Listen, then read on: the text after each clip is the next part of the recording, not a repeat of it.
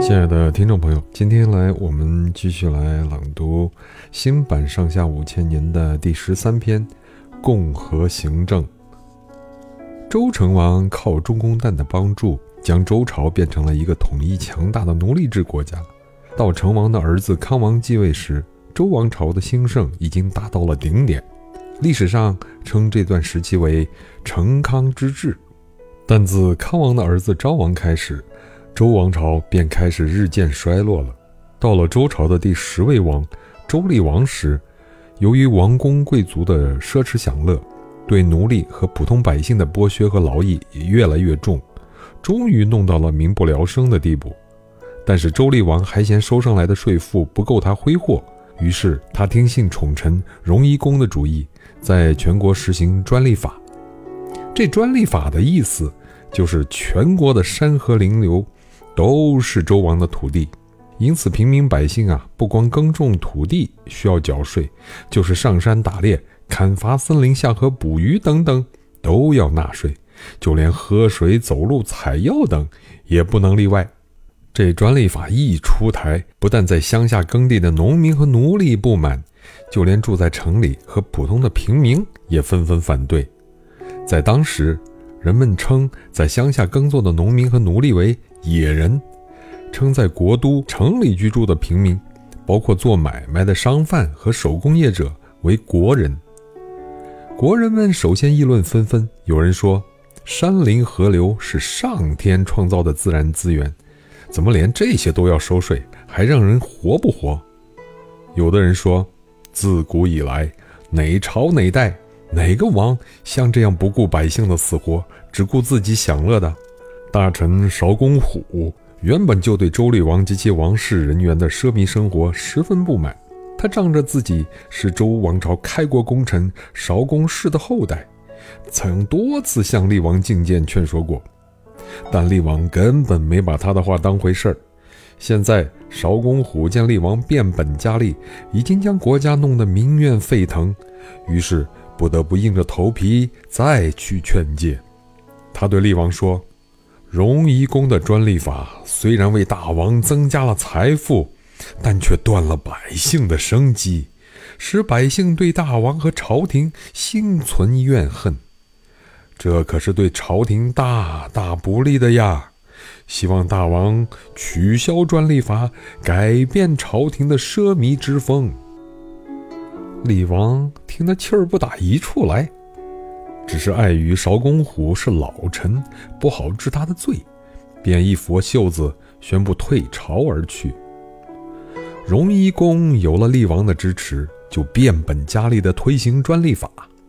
他不但对拥有土地的奴隶主、贵族和农民加重赋税，在城里也加紧盘剥，强行对那些制陶的、炼铜的手工业者征税，就连砍柴和做小买卖的也不放过。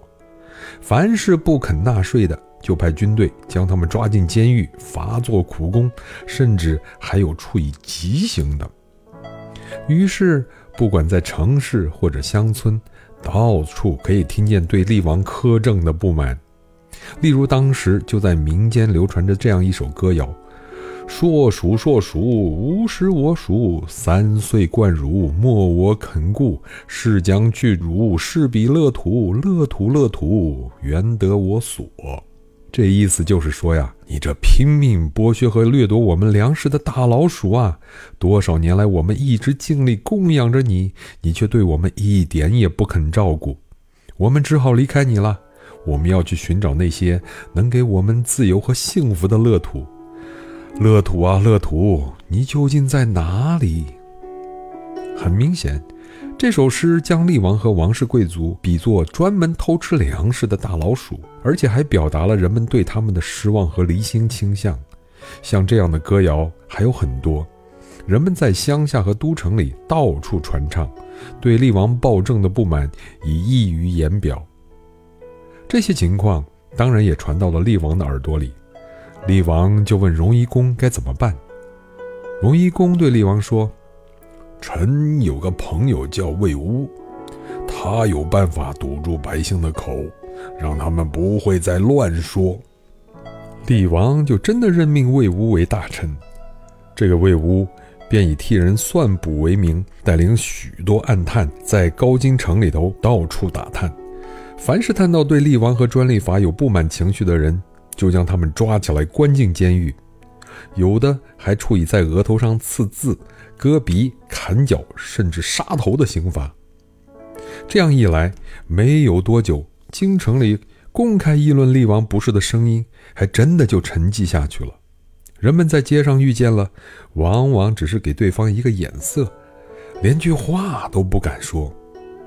周厉王对荣夷公和魏乌十分满意，对他们大加赏赐，并且在朝堂上得意地问邵公虎：“现在你还能听到百姓的怨言吗？”邵公虎说：“我一向听说，要防止老百姓对朝政不满的议论，就像防止河水决堤一样，光靠堵是堵不住的。堵到后来，一旦缺口，这危险啊会更大。”厉王讨了个没趣儿，心中一气，又命荣夷公进一步扩大专利范围，加紧对反对和不满的人进行镇压。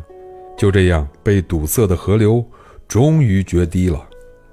公元前八百四十一年的一天，京城里的国人、许多中小奴隶族贵族、小商人、手工业者，终于忍无可忍，纷纷拿起了自制的武器，聚集起来，潮水般的涌向王宫，发动了暴动。周厉王想派王师镇压，可是已经晚了，造反者已经冲进了王宫。而王师中的士兵本来对厉王也很不满，他们纷纷倒戈。厉王只好带着家眷与荣夷公一起逃出京城，来到了质地（今山西霍州东北）避难。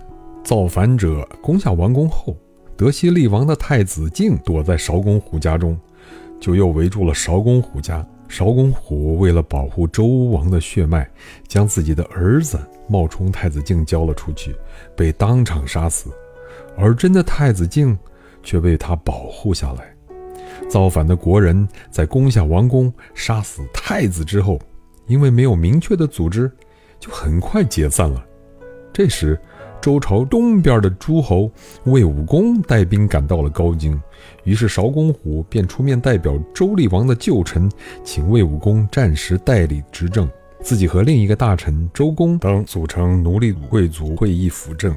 因为魏武公名和，他的封地在贡，因此又称贡伯和。贡伯和与贵族会议共同执政十四年，这段时间啊，历史上便称为共和行政。我国汉代的历史学家司马迁在《史记》中便从共和行政的第一年，即公元前八百四十一年开始纪年，这也使我国的历史从此有了确切纪年。公元前八百二十八年。周厉王在质地病死，邵公虎和贡伯和等立太子敬为王，就是周宣王。好，明天我们继续播送新版上下五千年的第十四篇《骊山烽火》。